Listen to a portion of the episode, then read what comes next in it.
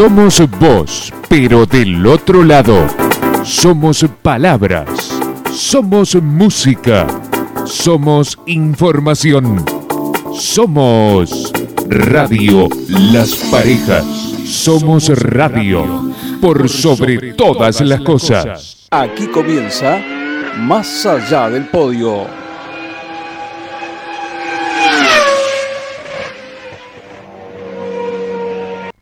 Ya me han dicho que soy bueno para nada y que el aire que respiro está de más.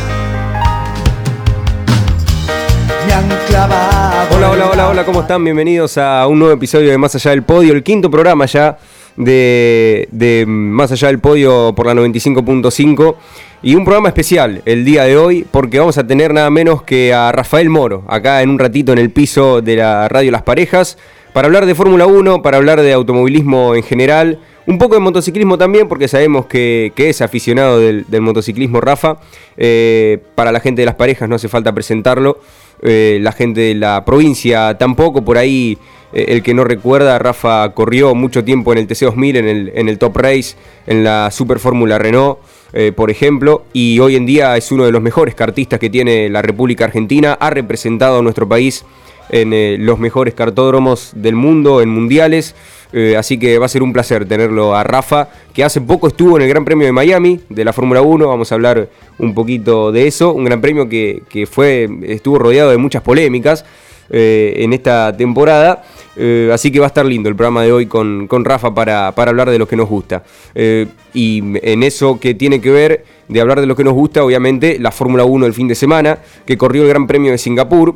Y yo lo decía el martes pasado, ¿no? Me parece que era una carrera necesaria para la Fórmula 1, por cómo se venían dando las cosas. Max Verstappen venía ganando absolutamente todo desde Francia, eh, desde el Gran Premio de Francia, antes del receso de, verano, allí en Europa en el medio Hungría eh, y, más de cinco grandes premios seguidos que Max Verstappen venía ganando con comodidad, porque no es que las carreras eran, eran peleadas, apretadas como la, temporada 2021, sino que venía ganando con comodidad y con soltura. Eh, gracias al auto que, se lo permite, pero sobre todo el gran momento de, conducción que está, que está pasando el piloto neerlandés. Pero es una carrera necesaria esta de Singapur, porque es de esas carreras que te dan, te dan otra cosa. Y encima, llegábamos a Singapur con la noticia de que Red Bull está bajo investigación por parte de la FIA porque parece que eh, extralimitaron eh, el tema del presupuesto tiene la Fórmula 1. Fueron un paso más allá de lo que permite la Fórmula 1 en cuanto al presupuesto. Eh, se dice que lo hicieron el año pasado y que también lo hicieron este año. Estamos hablando de que la Fórmula 1 tiene un límite presupuestario, un techo presupuestario de 145 millones de euros. Y parece que el año pasado Red Bull tocó los 148 millones de euros aproximadamente.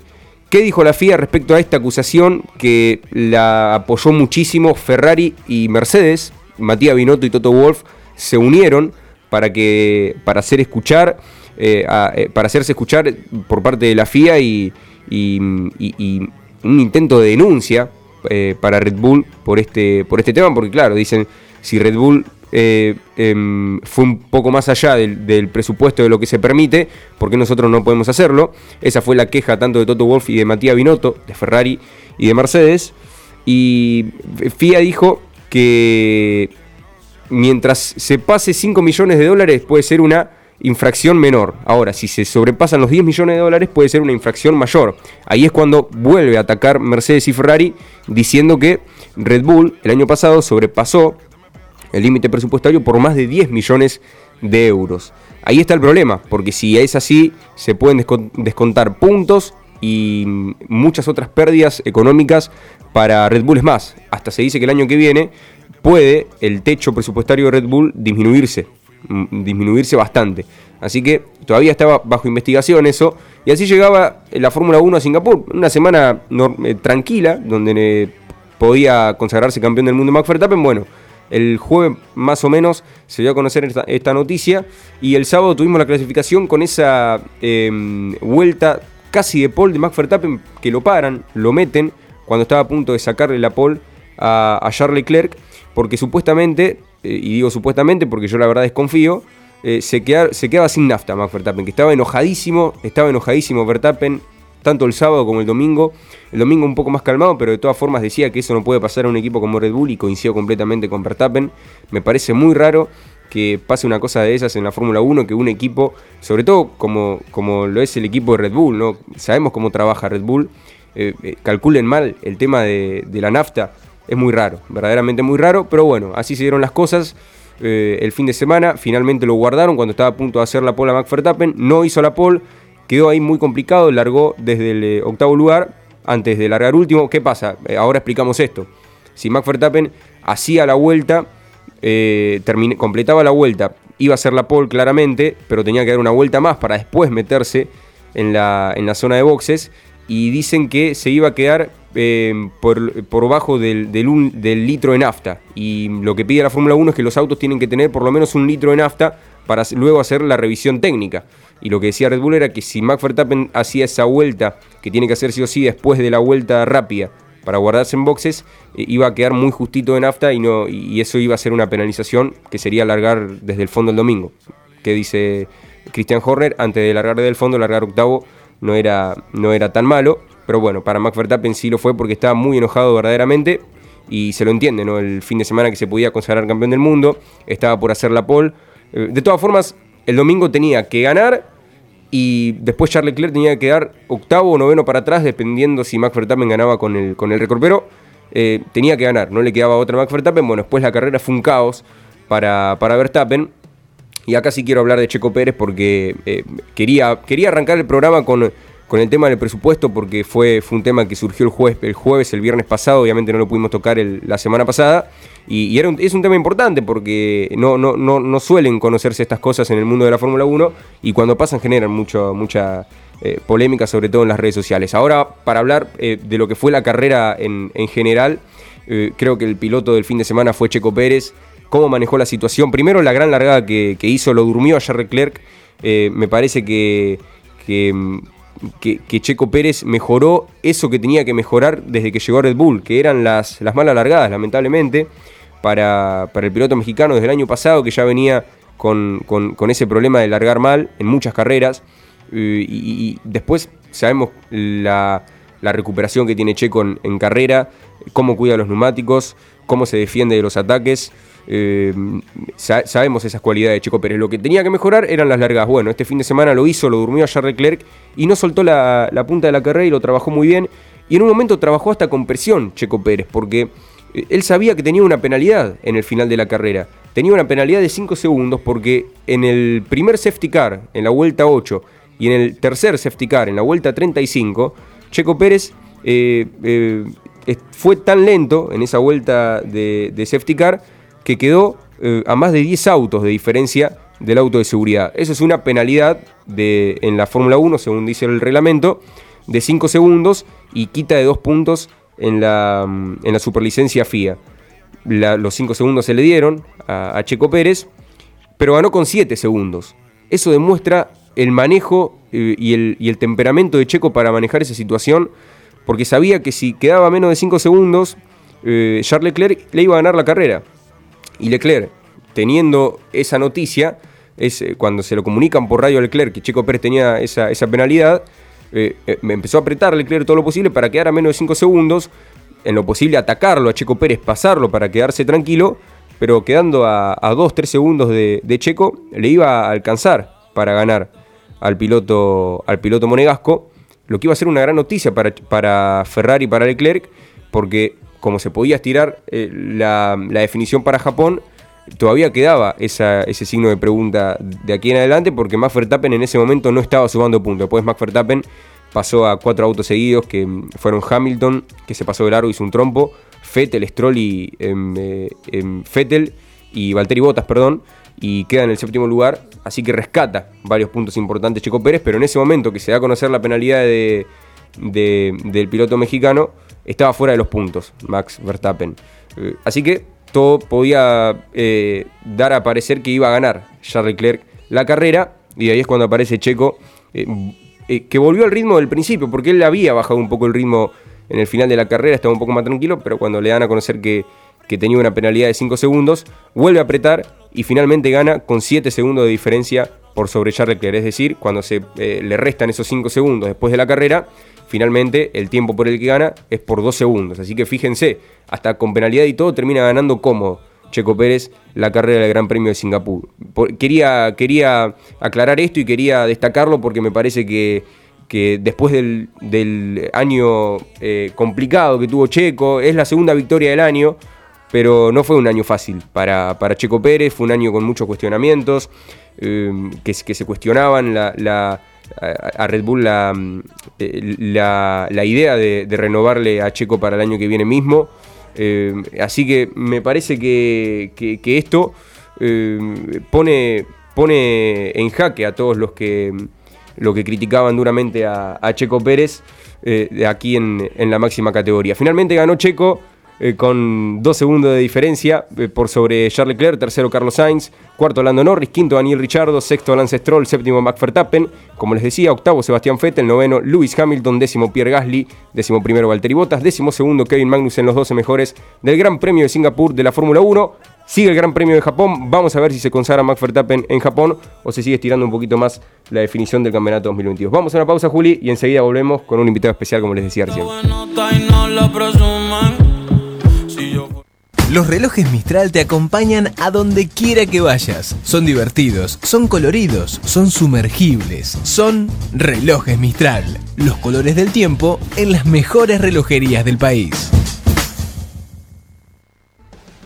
Alberto G. Moro, desde 1971 innovando en la fabricación de cilindros y equipos hidráulicos. Más de 50 años de experiencia, moderna planta con más de 3.000 metros cuadrados y más de 1.500 clientes satisfechos. Alberto G. Moro, expertos en productos hidráulicos, cilindros, válvulas, cilindros hidráulicos, equipos hidráulicos, accesorios, cada uno de nuestros productos desarrollados con maquinaria de última generación en Las Parejas, Santa Fe, ruta 178, teléfonos 471-505, 471-430.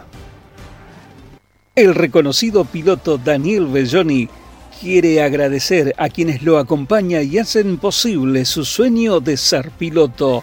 Meschini Competición, Michael Chasista, Ferretería Barati, Farrone Agrosoluciones, RTA de Pablo Abriata, Bucolini Sociedad Anónima en Las Parejas, Super Alcas en la provincia del Chaco, Helados Raiban Las Rosas, Neftalí Muebles Las Rosas, Bicicletería Racing Bike Las Rosas, todos ellos acelerando a fondo junto a Daniel Belloni. Cadae Sociedad Anónima una empresa familiar que se dedica tanto a la fabricación de productos plásticos por inyección y rotomoldeo como a la fabricación de transmisiones cardánicas. Con más de 45 años cosechando amigos y clientes, Cadae Sociedad Anónima es pionero en aplicar el plástico a la agroindustria y además abastece a todo tipo de industrias.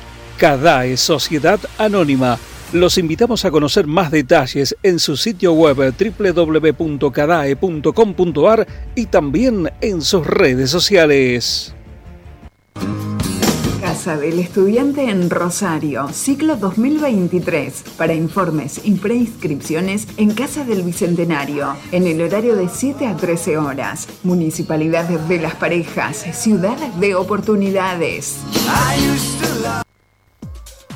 GL Óleo Hidráulica. Cilindros hidráulicos de alta resistencia y potencia para clientes exigentes, superando los más altos estándares de calidad. Soluciones a medida en nuestro propio departamento de desarrollo. Servicio puerta a puerta con entrega a todo el país directo de fábrica. GL Óleo Hidráulica. Más información en nuestro sitio web www gloliohidráulica.com, teléfono 03471 471 477. Mini Mercado Petro Más. Precios, calidad y la mejor atención. Todo lo que necesita para su hogar. Artículos de limpieza, alimentos, bebidas y mucho más Petromás en el podio de los mini mercados. Acércate en esquinas de calles 6 y 23 de Las Parejas y comprobá que en Petromás tu economía está para ganar. Ella sabe que está bueno y no la presumen. Si yo fuera tu gato, subiera una foto los viernes y los lunes. Bueno, estamos de vuelta con Más Allá del Podio y eh, lo decíamos, ¿no? En, la, presentación del programa íbamos a tener un invitado especial, a Rafa Moro. Eh, Rafa, ¿cómo estás? Bienvenido, gracias por, por estar. Me contestaste enseguida hace un rato para hablar un poco de lo que nos gusta, de las carreras. ¿Qué tal, Máximo? ¿Cómo estás? Y bueno, la verdad que un gusto. Eh, tantas veces hablando con tu viejo y ahora, bueno, con la segunda generación. Sí, sí, sí, para mí un sueño cumplido tenerte acá. Eh, bueno, recién hablábamos en, la pausa, miraste Fórmula 1 el fin de semana, el Gran Premio de, Singapur, una carrera que, se extrañaban porque es de esas carreras que, siempre dan algo distinto, ¿no? Lo decía, eh, venía la Fórmula 1 de, muchas carreras con Max Verstappen ganando cómodo y bueno, esta carrera dio algo distinto para, el espectáculo sobre todo. Eh, sí, ya se, dio linda en la clasificación, ya cuando Max no pudo cerrar la vuelta por el tema del combustible, ya... ¿Qué te pareció eso? En realidad me sorprendió porque venía como para meterse en, primera fila, si no era para hacer la pole, y, de repente lo, veo que entra a boxes y, bueno, por el momento no sabíamos qué pasaba y después, bueno, cuando vimos el tema del, combustible, bueno, pareció raro, pero bueno, eh, mal no le vino al espectáculo. Sí, justo, justo se dio en la, en la semana que se conoce lo del presupuesto, que generó mucho revuelo, sobre todo en Italia, porque ya se, se parece que se venía hablando las últimas semanas internamente y fue la revista La Gaceta de los Sport de Italia, que, es la que saca la bomba y bueno, ahí se genera un revuelo impresionante porque era algo del año pasado, ¿no? Y, que se conozca recién ahora y bueno, se dio la situación de la, de la clasificación, por eso muchos pusieron en duda. Eh, ahora, ¿qué oportunidad perdió Leclerc? Eh, porque Max Verstappen sumó eh, no, los, no tantos puntos como venía sumando y si ganaba podía estirar un poquito más. sí, bueno, yo creo que Leclerc y Ferrari han perdido la oportunidad a lo largo de todo el año con todas las seguidillas de errores que han, que han cometido, sobre todo estratégicos y en boxes, ¿no? Han tenido un auto competitivo y no lo, no han podido aprovechar. Si bien creo que no estaban para ganarle el campeonato a, Max, que bueno, si bien no lo definió, yo creo que lo va a definir en la próxima, eh, estaban para hacer un lindo campeonato, peleado entre los dos hasta las últimas carreras, pero bueno, la seguidilla de errores de Ferrari lo hizo que bueno, que lleguen a esta altura con una diferencia enorme de puntos, ¿no? El primer programa hace un mes yo lo arrancaba con una pregunta que era, eh, ¿está perdiendo el campeonato Ferrari o lo está ganando Red Bull? Puede ser de las dos, pero bueno, yo decía que por cómo se dio la situación, yo recuerdo hasta el Gran Premio de Mónaco, eh, Max, eh, Verstappen estaba sexto, ya, había arrancado el año complicado, dos abandonos, varias pérdidas de puntos, y Leclerc había arrancado de gran manera el año. a 46 puntos estaba en ese momento de Charles Leclerc líder, sexto. Y hoy parece mentira que, el campeonato esté definido cuatro fechas antes, ¿no? Sí, es, yo también pensaba lo mismo. Pero bueno, una seguilla de, errores hasta infantiles, diría yo. También hay que estar ahí, ¿no? Pero. Eh, y algunas roturas de motor cuando venía liderando, no me acuerdo en cuál gran premio, hicieron que, bueno, que, Verstappen eh, pase al frente, tome confianza y bueno, el, el equipo, no sé si tanto el equipo Red Bull, Verstappen cuando tiene confianza y está bien es prácticamente imparable y yo creo que hoy está haciendo la diferencia. Yo creo que eh, no sé si Ferrari le hubiera podido ganar el título al nivel que está, sobre todo Verstappen, pero si hubiera sido un campeonato mucho más atrapante y más lindo, con más, eh, más pelea de, carreras y, bueno, llegar a las últimas carreras con, los puntos más equiparados, ¿no? Eh, ¿Por qué crees que le pasa esto a Ferrari? Un equipo tan grande, tan importante, de hace varios años, porque no, no viene de ahora, pasa que este año quedó muy en evidencia los errores. Yo creo que tocaron fondo cuando la, famosa parada de las tres ruedas con Sainz, eh, que, bueno, parecía mentira en ese momento. Eh, ¿qué, crees que, pueda llegar a pasar en, la interna de un equipo tan importante para, llegar a estas situaciones? qué sé yo, yo una opinión mía es, pasa por, por el tema de confianza, ¿viste? Eh, no sé, ¿te acuerdas la selección argentina cuando empezaba a perder las finales y perdía y, entraban a jugar y eran los mismos jugadores que ganaban todo y entraban ahí y yo creo que pasa por la presión, viste, cuando cometiste a lo mejor dos errores seguidos, después al tercero estás muy presionado y lo volvés a cometer. Y creo que viene más por ahí, yo creo que son tan profesionales como todos los otros equipos, eh, yo creo que el, staff de, de mecánico que dedicado al, al cambio de neumáticos, eso es tan, tan preparado como todos. Pero, pero bueno, bajo presión y cuando ves que tu, tu rival eh, te va sacando cada vez más puntos de ventaja, las, las decisiones se tornan más difíciles, se tornan más, cada vez más bajo presión y, y eso llega, eh, te lleva a, a, tomar los errores. A cometer errores. Exactamente. Sí. Y lado contrario pasa con, con, Red Bull, cuando vos estás con tanta confianza, eh, todo te sale bien, cada decisión que tomaste salen todas bien. Se infla el pecho. Eh, exactamente. Tenés margen de error porque cualquier cosa que, que, hagas mal nadie la va a estar mirando y, y bueno, y las cosas salen mejor.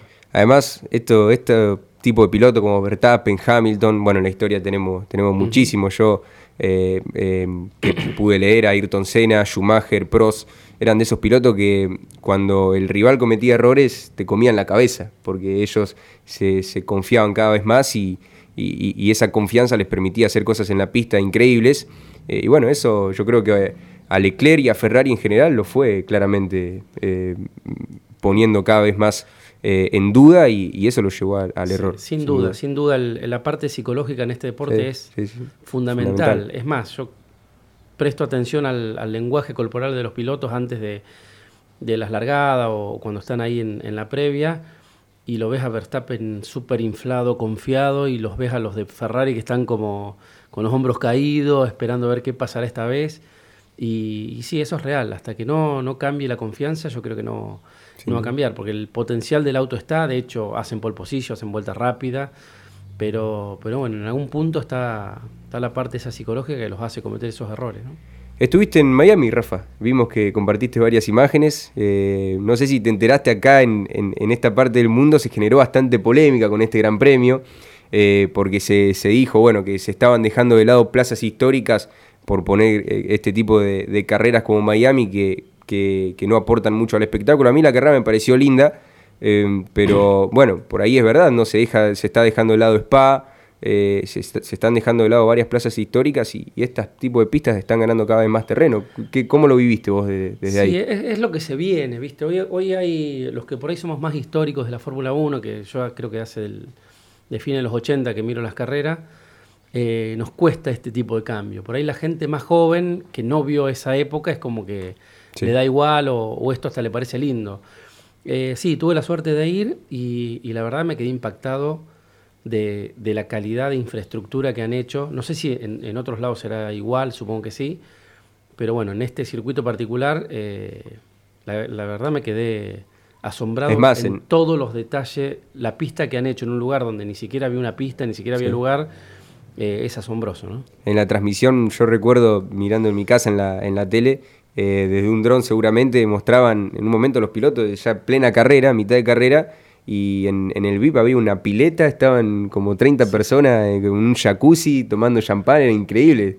Sí, sí, han, han, hecho un, bueno, un, un autódromo con es más, hasta en una curva recrearon lo que sería Mónaco con los yates, pero bueno, sin agua. Sí, sí, sí, sin agua. Eh, bueno, yo no estuve ahí, yo estuve en una parte un poco más, más modesta, yo estaba en la entrada recta, que de hecho se veía muy bien y la verdad que volver a ver los Fórmula 1 después de tanto tiempo eh, me sorprendió. Si bien con punto negativo el sonido es el, el punto más flaco y lo que creo que la Fórmula 1 tiene que trabajar, eh, bueno, la, la, velocidad de los autos, la estética de los autos, la calidad del espectáculo es, es sí. superlativo. ¿no? Sí, bueno, yo lamentablemente nunca pude eh, ver una carrera de Fórmula 1 en vivo con, con, los viejos motores, uh -huh. los que hacían ruido, pero me pasa que mi viejo cada, cada, vez me lo dice, él pudo ver los grandes premios de Buenos Aires sí, sí. En, la, en, en, los 90, y bueno, no se acostumbra todavía al ruido que hacen los autos actuales, pero eh, dejando un poquito de lado el ruido, ¿qué te, ¿qué te pareció el auto nuevo de esta, de esta temporada? Que, bueno, un reglamento nuevo, un auto más chico, de menor dimensión que, que, del año pasado, pero no deja de ser un auto grande. Sí, la, la,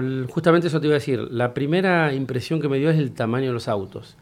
Porque yo creo que la última vez que había visto un Fórmula 1 había sido en el 2006 o 2007, cuando venía acá al autódromo, la sí. exhibición del Williams. Y cuando lo vi me llamó la atención el, la dimensión del auto. Extremadamente grande. Y, y bueno, hoy con el, con el halo y con bueno, los, los spoilers que tienen las ruedas, se ven un poco más de. parecen más Sport prototipos, son sí, muy distintos. Sí, sí, sí, pero, pero bueno, estéticamente son, son hermosos, la, la, pintura es increíble, la, la, la terminación, o sea, la distancia que uno lo pudo ver, uno no estuvo en boxes, pero eh, se ven fantásticos, ¿no? ¿Qué esperas para Japón este fin de semana? Suzuka, otra pista histórica que vuelve después de la pandemia, por suerte se, se recupera. Eh, bueno, un, eh, para, para, como vos decías, los históricos de la Fórmula 1, una pista que trae muchos recuerdos, Sí, el sí, duelo Senna Pros y muchas carreras históricas de, de los 90, 80, que, que bueno, por eso es lindo recuperar esta, esta carrera. Eh, espero que pase algo que, que pueda estirar la, la definición, definición, un poco más, ¿no? sí. Para que no, no se termine. Eh, y espero que gane Ferrari y empiece a, a cortar esa, esa racha que, que viene teniendo. Eso no, no sé si es lo que va a pasar. Yo creo que Verstappen va a salir campeón de, de Suzuka, se va, a ir, se va a ir campeón. Pero bueno, esperemos que no, que se pueda estirar un par de carreras más como para que, que tenga más emoción. En este momento 341 puntos para Verstappen, 237 para Leclerc. Increíble la diferencia que sacó. Sí, yo creo que ya es, es irrecuperable. O sea, Sí. Un milagro tiene.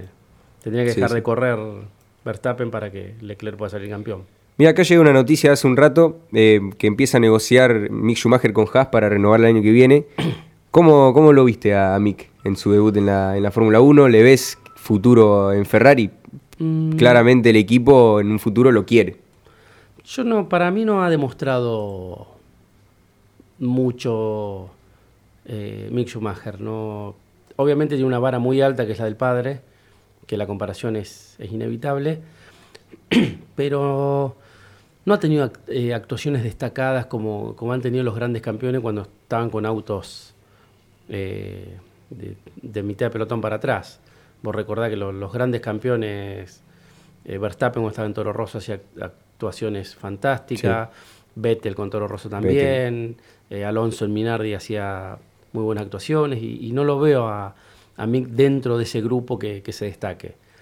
Eh, no lo veo mal, pero bueno, tampoco veo que sea un piloto de, de punta. Ojo, a lo mejor se puede ir Claro. desarrollando, ¿no? Bueno, el otro día Nick De Vries en su primer carrera de Fórmula 1 con un Williams hizo un carrerón, sumando puntos, increíble, eh, y bueno, con un Williams. Lo Sí, que con es, un estado físico no Sí. estaba acorde a las exigencias de la Fórmula 1 porque necesito asistencia para, para bajarse, ¿viste? Me parece que tiene... eh, bueno, a la pregunta es, me parece que Mick no, no demostró lo que, lo que por ahí uno esperaba, sí, ¿no? Lo que uno esperaba, sí, sí. No sí. sé si vos opinás lo mismo, pero... Sí, mira, yo, yo creo que, que sufrió mucho las comparaciones con el padre, ¿viste? En un principio, y eso es irremediable, porque es ser el hijo de Schumacher seguramente. Y yo, yo ¿sabes con qué lo comparaba? Con, el, con Bruno Senna. Cuando llegó a la Fórmula 1, imagínate el peso de, de ser un Senna. Además, Sí, eh, hay muchas notas, muchas notas eh, cuando, cuando Bruno era chiquito, en la, en la década del 90, en el mejor momento de Ayrton en la Fórmula 1, muchas notas que estaban juntos que, que Ayrton decía, si yo soy bueno, esperen a ver a mi sobrino Sí, Bruno, lo recuerdo, notas sí. históricas. Y bueno, claro, cuando llegó a la. Fórmula 1, eh, imagínense, uno de los mejores, el sobrino de uno de los mejores de la historia, y la verdad que pasó sin pena ni gloria, Sin pena ni lamentablemente. Y yo creo que eso tuvo que- mucho que ver la presión. Y así como le pasó a Bruno, como le puede pasar a Mick, le pasa en muchos casos eso. Sí, es que tiene una vara muy alta para, para medirse. Yo creo que si hubiera tenido otro apellido, a lo mejor ni llegaban a la Fórmula Sí. 1, ¿no? Pero, Tal cual. Pero sí, por ahí no, no se pueden desarrollar porque tienen todas las miradas puestas, ¿no? Bueno, eh, con todos estos temas no, no pudimos tocar el de Checo. ¿Cómo lo viste? A mí me pareció muy bueno. Sobre todo, cómo manejó la situación. eh, él sabía que tenía una penalidad en ese momento. Eh, la verdad que sí, me puso contento cuando que gane Checo, pues por ahí lo vemos tan distante de Verstappen, sobre todo en clasificación, ¿no? Pero en carreras logra siempre emparejar un poco. Hizo una buena largada que le permitió tomar la punta y después, bueno, la manejó bastante bien. Hasta que, bueno, hasta esas vueltas que estuvo la Ferrari atrás y él con la penalidad. Y pudo, pudo aguantar, aguantar bien el tema del DRS. Y después cuando le hizo un, un segundo a, a Leclerc, ya, bueno, ahí pudo manejar la diferencia y al final terminó arriba de 6 o 7 segundos. ¿no? Bueno, vamos a ver qué pasa este fin de semana en Japón, si se consagra finalmente Max o se estira un poquito más. Como decías vos, yo opino lo mismo. Ojalá que, que se estire un poquito más, sobre todo. Ojalá. eh, Y que se recupere Ferrari, porque yo eh, también pienso en los hinchas, ¿no? Los fanáticos de Sí. Ferrari están sufriendo mucho. este- este- Sí, esta yo soy uno.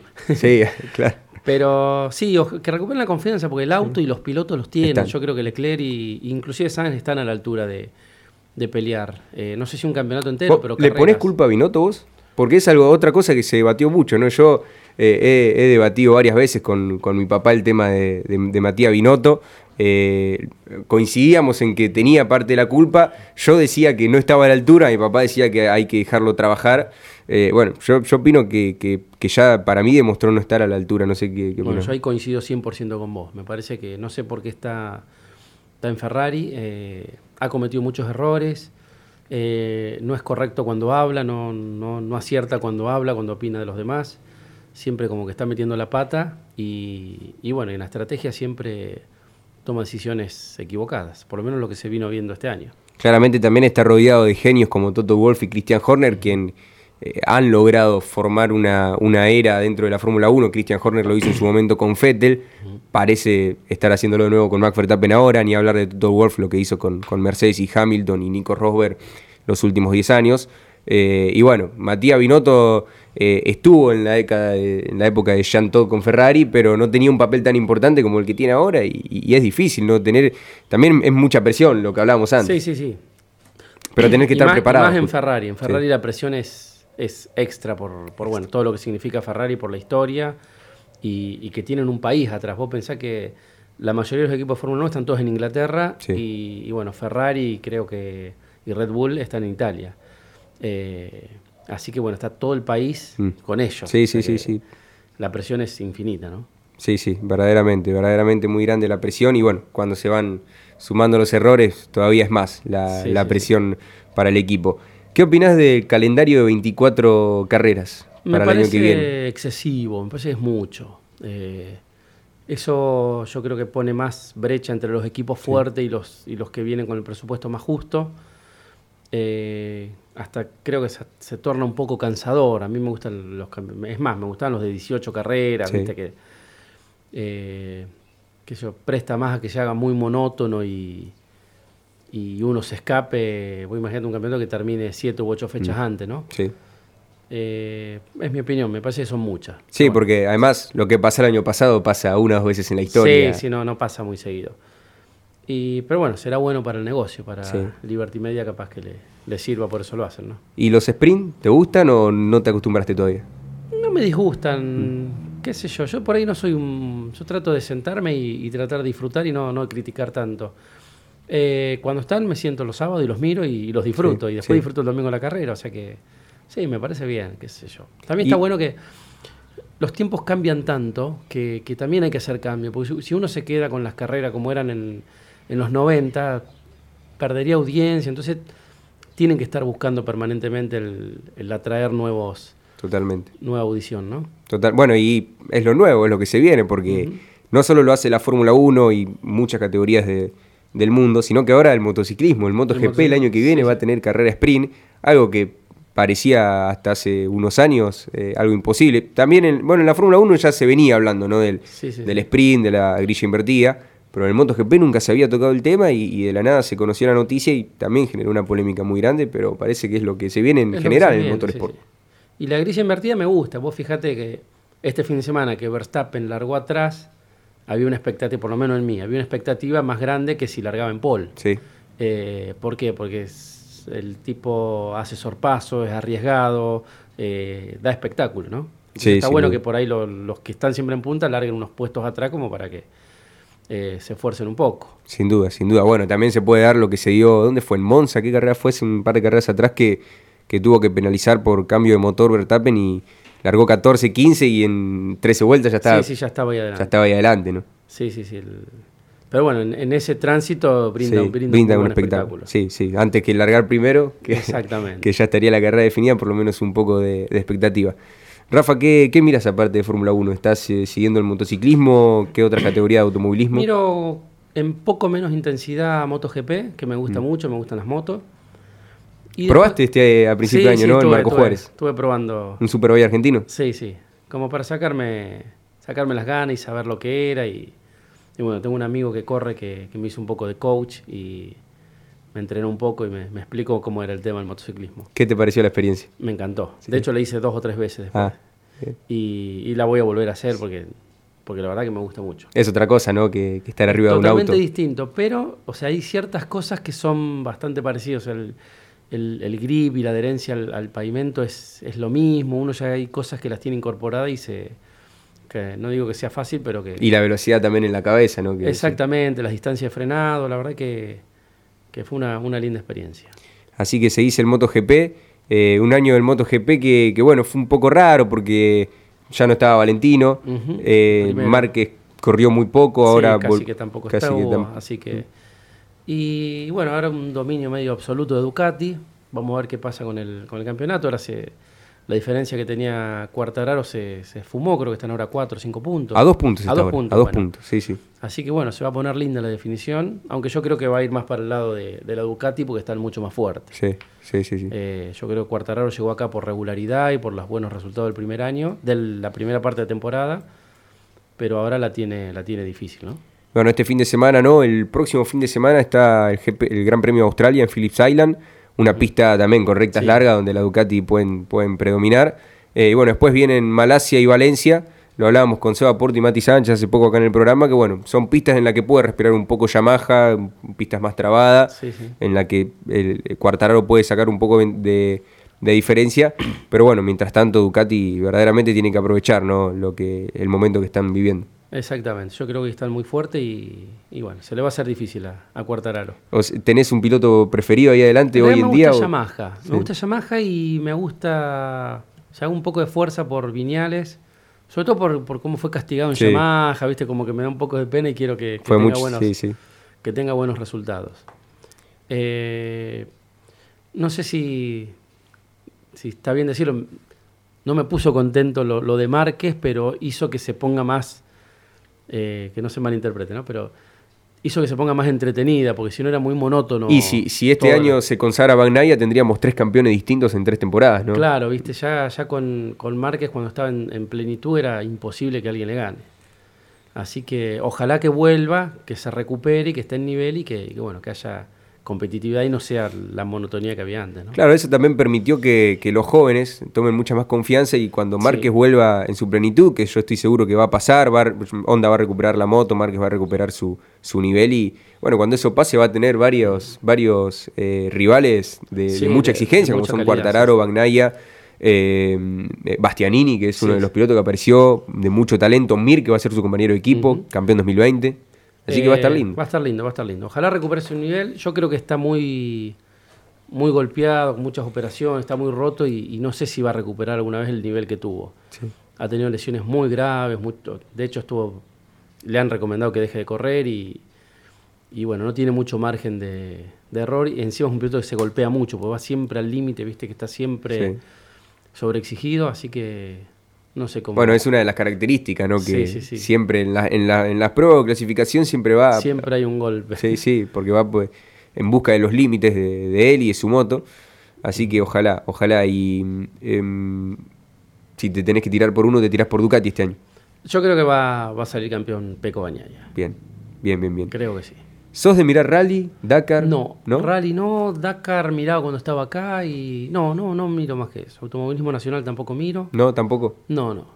Pasa que como uno fue parte, Sí. por ahí me, me cuesta mirar porque y uno tuvo que dejar medio la fuerza, es como que cuando Claro. miro digo, puta, tendría que estar ahí yo y, y estoy acá, entonces por ahí evito mirarlo. No miraste más TC2000, TC, Top Race, las nada. categorías. en Por las ahí que- cuando Facu tiene una definición Sí. importante, me, me prendo como para, para apoyarlo. De hecho, fui a La Plata cuando definí el, el campeonato de TC, pero eh, no más que eso. Y te sacás las ganas con el karting. Me ¿no? saco las ganas con el karting. Sí, sí, sí. Está, se, se dice en el Rotax, ¿no? Seguimos ahí, eh, este año con más intermitencia que otro, ya bueno, uno ya es más grande, tiene otras obligaciones, pero seguimos, seguimos. Contaba antes que, bueno, tuviste la experiencia de ir a varios mundiales, de representar a Argentina. ¿Cómo, cómo, cómo tomaste eso? Eh, la verdad que fue una, una experiencia fantástica porque, por ahí para los que no saben, los mundiales de, de este tipo de categoría no es algo que uno dice, bueno, hoy voy, quiero ir a correr y voy.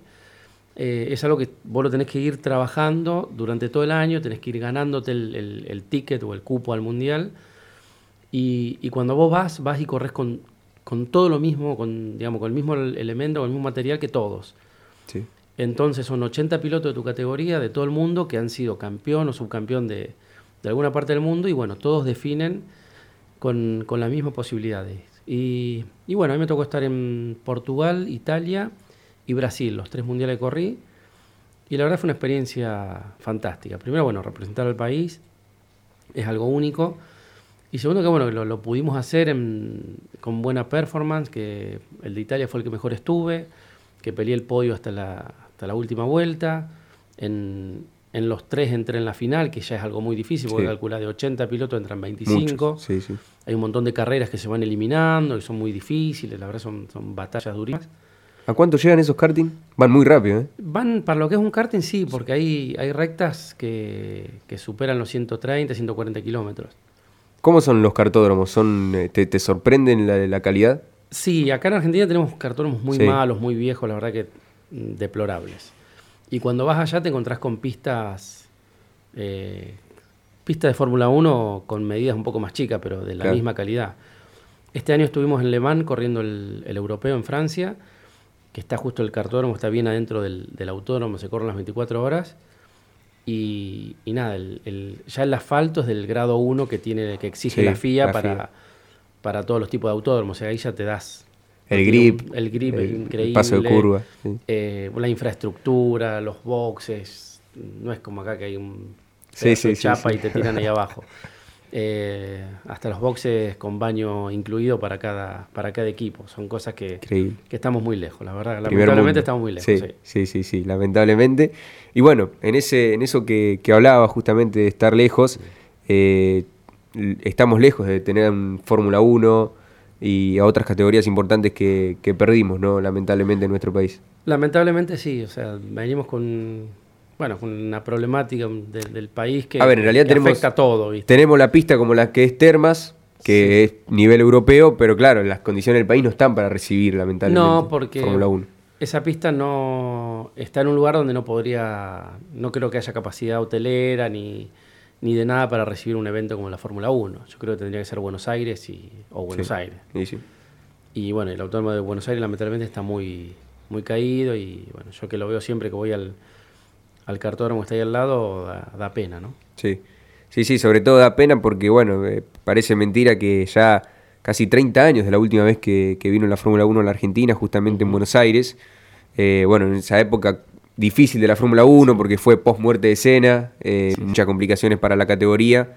Eh, recibe el Gran Premio Argentino y bueno, pasó, pasó mucho tiempo y, y lo hablábamos, ¿no? cuando pasa el tiempo se hace cada vez más difícil y las condiciones de, económicas del país sobre todo van cada vez más complicadas. en picada y, y, es cada vez... cada vez más lejos.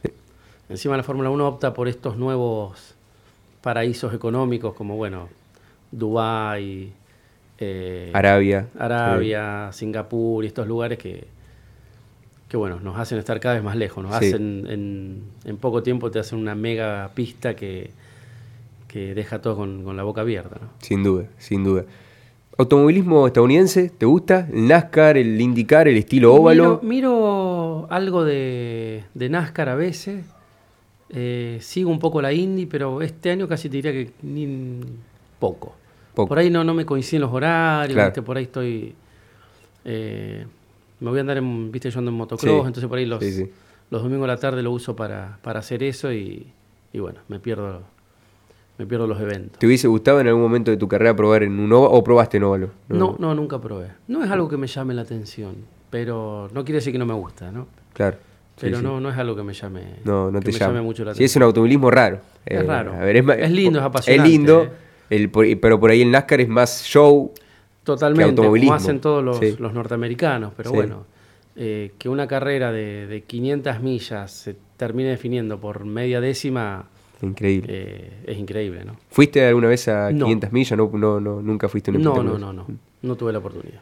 Sí, sí, bueno, son, son carreras eh, verdaderamente que en Estados Unidos es increíble el público, 350.000, 400.000 sí. personas, las 500 millas, lo mismo las 500 de Daytona de la NASCAR, es increíble una, una cómo, vez me cómo pasó le gusta. algo que, que, casi me muero, nosotros vamos todos los años con, con la empresa nuestra a una exposición en Kentucky, en Estados claro. Unidos, y, y, bueno, justo me había tocado un fin de semana ahí, yo estaba solo y me fui a un bar y me pongo a ver NASCAR. Y cuando me doy cuenta, la carrera estaba a 30 kilómetros donde estaba yo, en el Kentucky Speedway. Y no me había dado cuenta si no era para la oportunidad para ir a sí, verlo. Sí, sí, sí. Encima justo Increíble. estaba terminando la carrera y me quería morir. No, es un efecto. Sí, sí, bueno, lamentablemente tampoco pude nunca ver en vivo, pero bueno, para los que, los que fueron, es un espectáculo que se disfruta mucho, sobre todo por el fanatismo de, de la gente, los autos que van muy rápido. Sí, van muy rápido. Van muy rápido, Sí, todos juntos. Bueno, es, es llamativo, ¿no? Yo conocí, te digo la verdad, el NASCAR cuando lo empezó a relatar mi papá. Yo no tenía ni idea que era el NASCAR. Eh, claro, acostumbrado a la Fórmula 1, a las carreras del circuito. Eh, Sí. Es raro, una vez que lo ves te parece extraño. Es otra cosa, Es pero, otra cosa. pero es apasionante también. Es apasionante, sí, sí, exactamente. Bueno, Rafa, te, te agradecemos por, por estar acompañándonos hoy. Eh, ¿Tenés carrera dentro de poco? o- Sí, ahora este fin de, nos estamos Ah, este yendo fin de a- a, Formosa, que se corre la, lo que le llaman la gran final, que es la que la carrera que define los cupos para ver quién va a ir a correr el, Mundial de, de Portugal de este año. Bien, bien, bien. Te hago la última porque, bueno, es algo que se- también se estuvo hablando esta semana. Franco Colapinto está en Argentina, uno de los pilotos que, que nos está representando en la Fórmula 3. ¿Le ves futuro de Fórmula 1? ¿Qué crees que, que tiene Ojalá, que pasar? calidad conductiva le veo y, y calidad profesional, o Sí. sea, lo veo, de hecho lo conozco a Franco porque cuando yo estaba corriendo en karting era chiquitito Sí. y lo, lo he visto crecer deportivamente hablando. Eh, es muy profesional, es un, es un chico que tiene hasta, te diría, una mentalidad europea en, en lo que es al, al entrenamiento físico, al entrenamiento mental, está muy metido. Eh, condiciones le veo, no sé la parte económica, eh, yo hoy lo veo como, que yo como decís, mañana lo subís a un Fórmula 2 Sí. y, y creo que Y va a ser un buen auto. Mm. Ahora, si tiene el presupuesto para un Fórmula 2 o no, ya no lo sé. Pero ojalá, ojalá tenga el apoyo para, para poder avanzar porque la, la cualidad eh, conductiva la tiene. Se dice que lo pueden llamar de, de alguna escuela, escuela Ferrari, escuela Mercedes, está en la bueno, también está la escuela Alpine. Eh, eso puede ser lo mejor, ¿no? Porque ahí te acortan, te abren puertas y por ahí económicamente te ayuda un poco. Ojalá, esos, es, lo, lo bueno de esos programas es que, que si te ven condiciones ellos mismos te, te ascienden y no tenés que preocuparte por el factor económico. Eh, que yo, tenemos el, el caso más reciente es el de Pechito López, que si bien el final no fue bueno, No. eh, Pechito nunca hubiera llegado si, si no lo agarraba Renault. Eh, todas las pruebas que hizo sobre Fórmula Sí. 1, toda su temporada en Fórmula 3000 en ese momento, fue gracias al- a las gestiones del, del equipo Renault. Después terminó mal, bueno, eso es, es otro tema, pero, Cosas del país, ¿no? Cosas- sí. pero yo creo que estaría bueno que entre en uno de esos programas de, de pilotos de, de Fórmula 1. Bueno, Rafa, nuevamente agradecerte por el tiempo, por, eh, repito, por contestarme rápido, venir, tomarte, tomarte el tiempo, así que bueno, te agradezco y bueno, te espero nuevamente en cualquier momento. Dale, eh, agradecido por la invitación, Máximo. Bueno, muchas gracias de nuevo, vamos a una pausa, Juli, y ya volvemos con Más Allá del Podio. Cruzo por la esquina y me acuerdo tu grito diciendo que tú.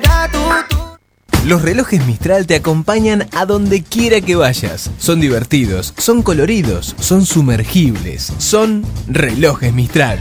Los colores del tiempo en las mejores relojerías del país. Alberto G. Moro, desde 1971, innovando en la fabricación de cilindros y equipos hidráulicos. Más de 50 años de experiencia, moderna planta con más de 3.000 metros cuadrados y más de 1.500 clientes satisfechos. Alberto G. Moro, expertos en productos hidráulicos, cilindros, válvulas, cilindros hidráulicos, equipos hidráulicos, accesorios, cada uno de nuestros productos desarrollados con maquinaria de última generación. En Las Parejas, Santa Fe, Ruta 178, teléfonos 471-505, 471-430. El reconocido piloto Daniel Belloni quiere agradecer a quienes lo acompañan y hacen posible su sueño de ser piloto. Meschini Competición, Michael Chasista, Ferretería Barati, Farrone Agrosoluciones, RTA de Pablo Abriata, Bucolini Sociedad Anónima en Las Parejas, Super Alcas en la provincia del Chaco, Helados Raiban Las Rosas, Neftalí Muebles Las Rosas, Bicicletería Racing Bike Las Rosas, todos ellos acelerando a fondo junto a Daniel Belloni. Cadae Sociedad Anónima, una empresa familiar que se dedica tanto a la fabricación de productos plásticos por inyección y rotomoldeo como a la fabricación de transmisiones cardánicas. Con más de 45 años cosechando amigos y clientes, Cadae Sociedad Anónima es pionero en aplicar el plástico a la agroindustria y además abastece a todo tipo de industrias. Cadae Sociedad Anónima, Los invitamos a conocer más detalles en su sitio web www.cadae.com.ar y también en sus redes sociales. Casa del Estudiante en Rosario, ciclo 2023. Para informes y preinscripciones en Casa del Bicentenario, en el horario de 7 a 13 horas. Municipalidad de las Parejas, ciudad de oportunidades. GL Óleo Hidráulica cilindros hidráulicos de alta resistencia y potencia para clientes exigentes, superando los más altos estándares de calidad. Soluciones a medida en nuestro propio departamento de desarrollo. Servicio puerta a puerta con entrega a todo el país directo de fábrica. GL Oleo Hidráulica. Más información en nuestro sitio web www.gloleohidráulica.com teléfono 03471 471 477. Mini Mercado Petro Más. Precios, calidad y la mejor atención. Todo lo que necesita para su hogar. Artículos de limpieza, alimentos, bebidas y mucho más. Petro Más en el podio de los mini mercados. Acércate en esquinas de calles 6 y 23 de Las Parejas y comproba que en Petro Más tu economía está para ganar. Y nos fuimos en una, empezamos a la una. Y con la nota rápido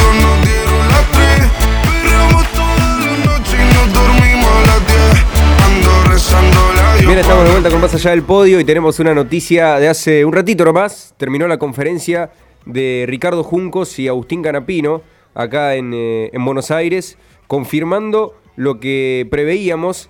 eh, algo muy importante para el automovilismo argentino, verdaderamente, porque bueno, todos sabemos, Ricardo Juncos tiene un equipo argentino en la IndyCar. El año que viene van a tener dos autos, ya está confirmado, el Juncos Olinker Racing. Y se confirmó que Agustín Canapino va a estar probando oficialmente el IndyCar este 12 de octubre en Sebring, en las pruebas comunitarias de la IndyCar allí en el- los Estados Unidos. Así que el 12 de octubre Canapino en las pruebas comunitarias de Sebring estará subiéndose por primera vez a un IndyCar de la mano de Ricardo Juncos. El 4, el 5 y el 6 de noviembre traerán el IndyCar para la Argentina y Agustín Canapino estará exhibiendo en Buenos Aires cuando se corra el Turismo Nacional justamente en Buenos Aires el día viernes 4 de noviembre, 5 de noviembre, sábado y el domingo 6 de noviembre estará girando Agustín Canapino con el IndyCar en Buenos Aires eh, justamente eh, en el marco del Turismo Nacional en el Autódromo del Galvez y el 9 de noviembre llevarán el auto al Autódromo de Termas de Río Hondo. Esta seguramente es la prueba más importante porque vendrá gente de la IndyCar para ver cómo está el circuito, si está en condiciones finalmente para hacer una carrera en 2024-2025, la IndyCar en la República Argentina. Así que el 12 de octubre, Canapino eh, debutará en un auto de IndyCar en las pruebas comunitarias de Sebring. El 4, el 5 y el 6 de noviembre estará probando en Buenos Aires y el 9 de noviembre estará probando el IndyCar en el eh, Autódromo Internacional de Termas de Río Hondo en Santiago del Estero. Así que eh, le agradecemos a Damon por la información. Justamente él está en la, en la conferencia en este momento, está con, con Ricardo, con Agustín. Es por eso que no va a poder salir eh, hoy. Eh, pero bueno, nos deja esta, esta información muy importante para, para todos los que estaban esperando la confirmación si Canapino probará finalmente el indicar o no. Acá lo podemos confirmar oficialmente. Tampoco esto confirma lo que se venía hablando de que Agustín Canapino estará corriendo en indicar el año que viene. Yo creo que eso queda totalmente descartado, por lo menos para el año que viene. Eh, pero es importante que, un piloto argentino tenga contacto justamente con un indicar, sobre todo con el equipo de Ricardo Junco. Así que repito una vez más, el 12 de octubre en Sebring estará probando Agustín Canapino el eh, Indy de Juncos, el 4, 5 y 6 de noviembre en Buenos Aires y el 9 de noviembre en Termas de Río Hondo. Ahora sí vamos a hablar de lo que pasó con el MotoGP el fin de semana, el Gran Premio de Tailandia, lo decíamos recién con Rafa Moro, ganó Miguel Oliveira, segundo Jack Miller, tercero Peco Bagnaia. Hay otra cosa que también eh, lo tocábamos con Seba Porto hace un par de programas, las órdenes de equipo, qué papel juegan, porque si Peco Bagnaia, si Jack Miller lo dejaba pasar a Peco Bagnaia era un punto menos eh, que, que le descontaba a, eh, Fabio Quartararo que tuvo una carrera verdaderamente muy mala. Cuarto Johan Zarco, quinto Mar Márquez, otra buena carrera de Marc bajo la lluvia. Sexto Enea Bastianini, séptimo Maverick Viñales, octavo Alex Márquez, noveno Jorge Martín, décimo Brad Binder, décimo primero Alex Espargaró, décimo segundo Alex Rings. 17 lo tenemos que encontrar a Fabio Quartararo en esta carrera del Gran Premio de eh, Tailandia del MotoGP. ¿Cómo queda el campeonato? Lo decíamos también rápidamente hace un ratito. 219 puntos para Fabio Quartararo. Dos puntos solamente por debajo está Peco Bagnaia. Tercero Alex Espargaró con 199. Quedó un poco más despegado. El piloto español que este fin de semana también tuvo un fin de semana complicado. Recibió una penalidad. De todas formas pudo sacar adelante algunos puntos para, para tratar de, recortar eh, lo, que, lo que perdió la- las últimas dos carreras. Así que 2.19 para Cuartararo, 2.17 para Peco Bagnaia, que puede quedar como puntero la próxima carrera. Cuarto Nueva Bastianini con 180 puntos y quinto Jack Miller con 179 unidades. Lo decíamos también, el Gran Premio de Australia el 16 de octubre, este fin de no, el próximo fin de semana tenemos el Gran Premio de Australia en eh, Phillips Island, una pista con rectas largas, eh, nos los contaba el martes pasado Mati Sánchez, una pista en la que puede eh, ponerse en ventaja nuevamente la Ducati, así que vamos a ver qué puede llegar a pasar, porque es muy probable que si hace una buena carrera Peco Bagnaia y nuevamente está con, complicaciones, Fabio Quartararo, el actual campeón, pueda perder la punta del campeonato a falta de tres fechas con la de Australia. eh, después tenemos Malasia y se definirá el 6 de noviembre en Valencia el campeonato 2022 del MotoGP. Muy, muy lindo está. Es muy probable que se defina en Valencia, lo que esperamos, que se defina en la última fecha. Eh, y vamos a ver si se puede prender a Alex Espargaró, pero me da la sensación de que el campeonato está entre eh, Quartararo y Peco Bagnaia. Se corrió el IndyCar también este fin de semana, nada menos que las 400 millas de Taladega y se volvió a definir como, como estamos acostumbrados, tres a la par en la última vuelta, en la última curva, y esta vez fue para Chase Elliott, del campeón 2020 de la NASCAR Cup Series, segundo Ryan Blaney, tercero Michael McDowell, Ryan Blaney que otra vez hace una muy buena carrera en Taladega, es el piloto de Taladega de los últimos años, sin duda Ryan Blaney, Tercero McDowell, como decía, nuevamente McDowell adelante. McDowell, muchos lo recuerdan por el triunfazo en las 500 millas de Daytona de 2021. Cuarto Ross Chastain, quinto Denny Hamlin, sexto Eric Jones, séptimo Todd Gilliland, octavo Daniel Suárez que está muy cerquita de clasificar a la ronda de 8, así que atentos con Daniel Suárez que está a punto de hacer historia para el automovilismo mexicano en la NASCAR Cup. Noveno Austin Cindric, décimo Chase Briscoe, décimo primero eh, Landon Casey, décimo segundo Austin Dillon, eh, perdón, William Byron, décimo tercero eh, Austin Dillon, décimo cuarto Eric Almirola, décimo quinto Justin Haley, décimo sexto Darrell Wallace Jr., décimo séptimo Christopher Bell, décimo octavo Kyle Larson, décimo noveno Noah Craxon y vigésimo Kyle Busch, nuevamente complicado, entrando entre los 20 mejores, Kyle Busch que definitivamente ya quedó afuera de la pelea, eh, el piloto del año que viene correrá con Chevrolet y será de Toyota a partir de la próxima temporada. Este fin de semana tenemos Fórmula 1, como les contaba hace un ratito, el Gran Premio de Japón en Suzuka. Eh, una carrera, lo hablábamos también con, con Rafa, eh, que se recupera para, mm, para la Fórmula 1 después de lo que es la pandemia. Obviamente Japón, la última fecha fue en 2019, si mal no me equivoco, 2020-2021 estuvo ausente por lo que fue el COVID-19 y es una carrera histórica, una carrera histórica, muchos recordarán, eh, aquellos que, que pudieron vivir esa época, el duelo en el 89 y el 90 entre Ayrton Senna y Alain Prost, la famosa, eh, el famoso campeonato de Prost chocando a Senna en el 89 y la revancha, la famosa revancha de Ayrton en el 90, ya con Prost en Ferrari. En el 89 todavía eran compañeros en McLaren, Prost en el 90 se pasa a Ferrari y le termina ganando el campeonato a Ayrton de la misma manera, chocándolo. Y, es por eso que, que es muy recordado el Gran Premio de Japón y es una carrera histórica sin duda, en una pista histórica y clásica, como lo es el Gran Premio, el, el Autódromo Internacional de Suzuka para el Gran Premio de Japón. Los horarios eh, correspondientes a Argentina, la actividad comienza el jueves, es raro esto, pero comienza el jueves a las 12 de- del viernes. eh, allá al 11 y 55 aproximadamente van a entrar los, los autos en pista y a las 12 comienza de manera oficial lo que será la prueba libre 1. El viernes ya, 3 de la mañana, tenemos la prueba libre 2. Pasamos al sábado. Sábado, eh, despidiéndonos del viernes, a las 12 es la prueba libre 3 y a las 3 de la mañana la quali. Un poquito complicado para ver el, el sábado la, la quali. Eh, pero bueno, nos vamos a arreglar para, para estar ahí disfrutando de lo que va a ser la clasificación de la Fórmula 1 en el Gran Premio de Suzuka. Y el domingo, madrugada de sábado, eh, madrugada de domingo, perdón, despidiéndonos del sábado, en la previa vamos a tener la Fórmula 2, Fórmula 3 y a las 2 de la mañana se largará la carrera, el Gran Premio de Japón, todos horarios de Argentina, 3 de la mañana, sábado, clasificación y 2 de la mañana, el domingo, la carrera del Gran Premio de Japón de la Fórmula 1. Nos vamos despidiendo de esta edición de Más Allá del Podio. Gracias a todos los que estuvieron del otro lado. Gracias también a los que nos siguen en las redes sociales, los que nos escuchan a través de Spotify y de todas las plataformas. Será hasta el martes que viene con un nuevo programa de Más Allá del Podio. Gracias Juli, gracias a toda la 95.5 Adrián. Será hasta la semana que viene. Chau, chau. Que el aire que respiro está de más.